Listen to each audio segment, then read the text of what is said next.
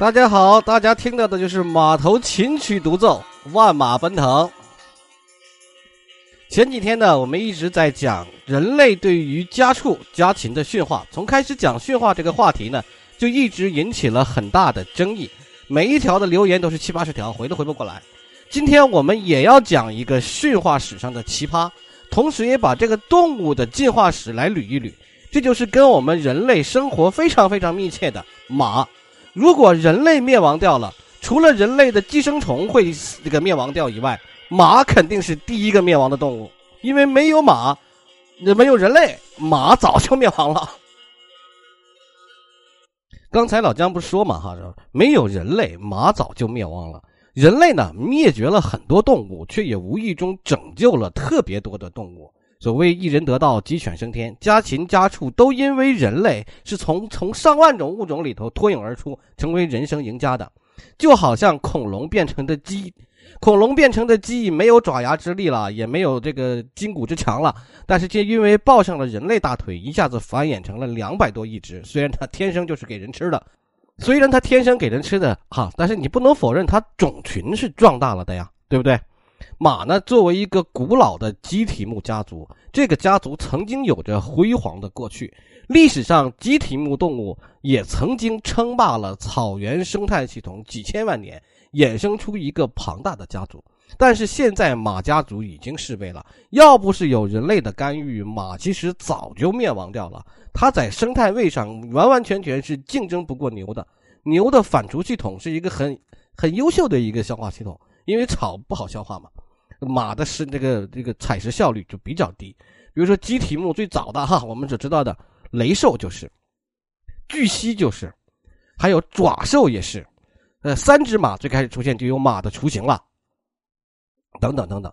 自从有着反刍的偶蹄目动物出现，就终结了鸡蹄目的这种时代。反刍动物有着更先进的这种消化系统啊，强势崛起了。就一发不可收拾。古老的鸡蹄目动物对于反刍类动物竞争它的生态位是没有什么竞争这个竞争优势的，所以说它就物种一个一个的灭绝呀。而马作为鸡蹄目家族的代表物种，其实在遇到人类的路时，它一直在它一直在灭绝着。马最早灭绝的地方是哪里？是美洲。这个作为马物种诞生的地方，然后马就在自己故乡灭绝了。来到新大陆的这种印第安人，他不知道马马是什么东西啊！你别看印第安人后来骑马啊，其实印第安人不知道印这个马是什么东西的，以至于西班牙殖民者，也就是说以那个，哎，那个西在西班牙掠夺黄金屋那小子叫什么来着？骑着这个欧洲马到阿兹特克帝国都城的时候，印第安人都没见过这么巨大的怪兽，他们的这种嘶嘶的叫声让印第安人非常非常的恐惧。印加大帝国上百万的一个大帝国，上百万人口一大帝国，几百个西班牙殖民者就给征服掉了。马对人类做的贡献非常非常的多。在美洲马灭绝这灭绝这个前哈，一群美洲马通过白令海峡进入了亚洲，这就是现在，呃，人类社会就整个这小破球上唯一剩下的一些野马种族就在这儿了。美洲的马已经灭绝了。马就在亚洲大陆艰难的生存下来，暂时躲开了美洲那个灭绝的命运。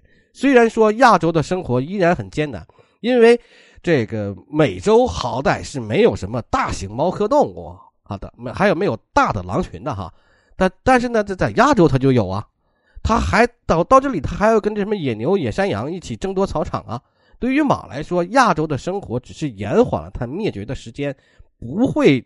改变它灭绝的命运，直到有从非洲来、从非洲过来的智人进入亚洲，发现了马，它的实用价值、它的驯化价值，才把马的命运真正改变掉了。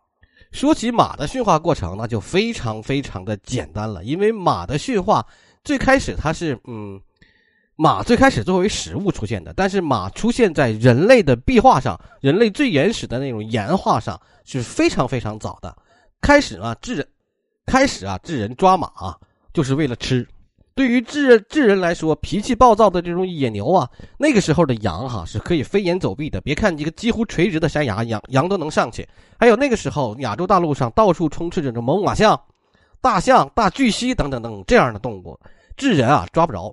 马这种傻的那种东西，真是绝佳的那种蛋白质来源。于是从欧洲到亚洲，到处都留下了智人捕捉野马的痕迹。很多岩画上是骑着马抓野马。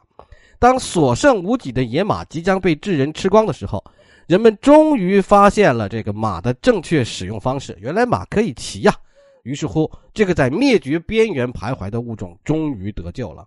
在人类的辅助下，马从灭绝的边缘解脱开来。并且数量一致一路这种攀升上来了，超越了历史上从未有的高度，而且马也让人类意识到了它无可替代的巨大价值。人类拯救了马，而马又深刻的影响了人类的历史。马是的的确确啊，这个有人说狗是跟人类最亲密的动物，其实马才是对人类历史影响最大的动物。大家想想看，骑兵就知道了，在马的辅助下，哈，距离也不再遥远了。这个。可以从这个人类呢，知识和技术的交流就因为马的存在而变得频繁，知识和技术交流变得频繁，人类的文明就可以在文就在可以在历史里留下自己的印记了。就人类的文明就开始前所前所未有的突飞猛进了，可以从一个村子变成一个聚落，可以从聚落变成一个集镇，由一个集镇变成了城邦，由城邦变成帝国。你想想看，马的作用有多大？马在人类文明进这个文明进程中深深留下了自己的印记。没有哪种动物像马一样对人类历史有着巨大的推动作用。想想秦始皇兵马俑，兵马俑为什么叫做兵马俑？对不对？然而马也因此变得越来越依赖人类。那些没有被人类驯化的野生马的种群注定灭绝。记住，我说的是注定灭绝啊！美洲马在人类到达以前就快灭绝完蛋了，就所以说印第安人就没见过马。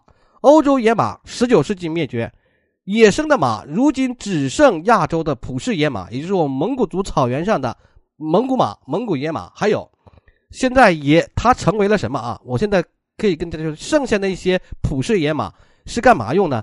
是研究马起源了，或者是马作为人工选育不可或缺的材料。明白了吧？它也基本上，因为它太好驯化了。现在哈，就在这个以现在是没有了。以前是要套野马来驯化的，套上野马了之后，那把它压出来骑出来就驯，就算驯化了，就就就就就可以，就这么简单。因为它基因已经改变了嘛。就是普氏野马是现在仅存的这种野马种群了啊。当然，当然了，这个呃普氏野马也剩下不多了。所以我再重复一遍啊。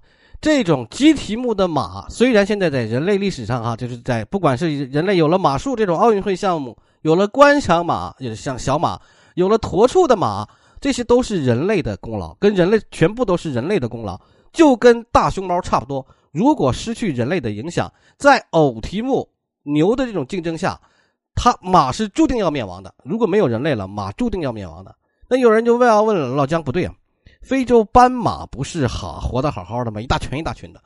这里说哈，斑马不是马，马和驴的关系都比马跟斑马的关系更近。在这里面，我在毒药里面曾经讲过一次马和驴之间，呃，马和斑马之间是什么样的关系哈？它也许叫斑驴更合适，对吧？你如果认为驴不是马的话，那么斑马也不能当做马。我给大家举个例子啊，就是这个。斑马和马之间的关系，就好像我们人类跟黑猩猩的关系差不多。想要了解这个具体情况的，可以移步我另外一个专，就是《奇趣动物世界》里面专门讲了斑马，专门讲了斑马的啊。有人还要问说，老姜不对，非洲大陆还有一个特别特别大的一个种群，特别大就叫角马。那角马其实它也不是马，角马里角马跟着斑马群是混合在一起的。角马其实不是马哈。角马是偶蹄目，它是灵牛，它应该叫做灵牛，它是混得好的，它因为是种群生活的嘛，它混的还是比较好的啊。记住，角马不是角，不是这个鸡蹄目啊，不是不是马，它是灵牛，它应该叫做灵牛，灵牛属，角马属啊，灵牛科。老姜作为一个蒙古族人哈，作为这个马背上的民族，对于马的了解是很深的。刚才我们已经说过了，说人类最如果先灭亡。呃，最先陪葬的动物是人类身体上的寄生虫，比如说人虱，它是以人命名的狮子，那么它就生活在人类的皮肤上，还有人的螨虫等等那些寄生虫最先灭绝，然后应该的大型哺乳动物就轮到马了。马呢，呃，其实有很多特点不为不骑马的人所知道。马的很多特点有特别特别，那马的几个冷知识我给大家普及一下吧。马是拥有所有陆地哺乳动物中最大的眼睛，马的眼睛比大象还要大。你大象虽然看起来很大，但是马的眼睛是最大的。马呢能够出生几小时后就奔跑。马这种撅鼻子、噗噗噗噗那种那种哈，其实它不打响鼻哈，其实它不是在这个是表达什么情绪，当然那也有表达情绪的意思。其实它打响鼻的时候，它是在确定气味的好坏。我们昨天不是说过啊，前天还不是说过这个马这个这个各种动物尝到的味道是什么吗？马对苦味非常非常的敏感，而且马喜欢吃甜的，并且马不是色盲。马是能够分辨出什么，甚至它都能够分辨出紫色、黄色、绿色等等东西。马是有彩色视觉的啊，而且马刚才我们不说马的眼睛是全所有陆地哺乳动物最大的吗？然后我们在这个驯化动物这一栏里面也讲过，呃，现代的家马比以前远古马的脑容量缩小了百分之二十嘛。马整个它的牙齿的空间在脸上，在这个脑袋上，它牙齿的空间占的比大脑还要多的哈。我们说那个象马，象马就要先象牙齿嘛，伯乐象马先象牙齿。这个你可以通过牙齿的数量，很轻易的分辨出公马与母马。当然看性征更更方便啊，公马是四十颗牙，雌马是三十六颗牙，对吧？这但是看性征是比较方便的。马蹄子有个小凹槽，那个马那个像叫做蜜蜂槽嘛，马那个蹄子，你如果仔细看的话，像个凹槽。它这种蹄子的这种组织形式哈。就是方便血能够蹦回到心脏里去。马蹄的那个成分跟人类的指甲那个成分基本上是一样的。还有回答小朋友们一个问题，就是马是不是站着睡觉？马既能站着睡觉，也可以躺着睡觉。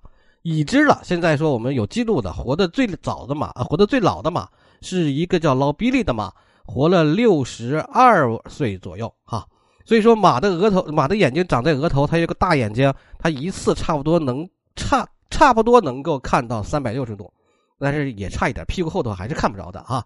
呃，但是呢，马有一个弥补这方面的一个特性，它的耳朵，它耳朵基本上可以转一百八十度这个样子，比一般的猫猫狗狗的耳朵转动幅度要大得多了。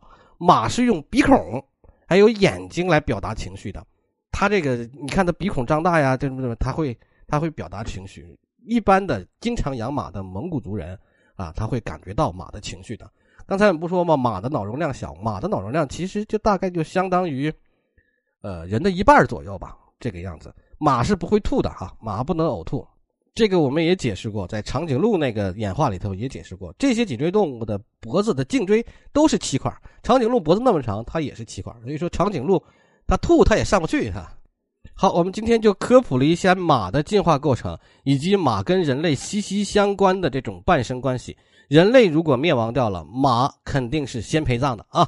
啊，这个再跟大家说一个，如果你养马，或者说你想骑马，想要判断一个马的情绪紧不紧张，你摸它耳后根，耳后根如果特别凉的话，说明它在紧张。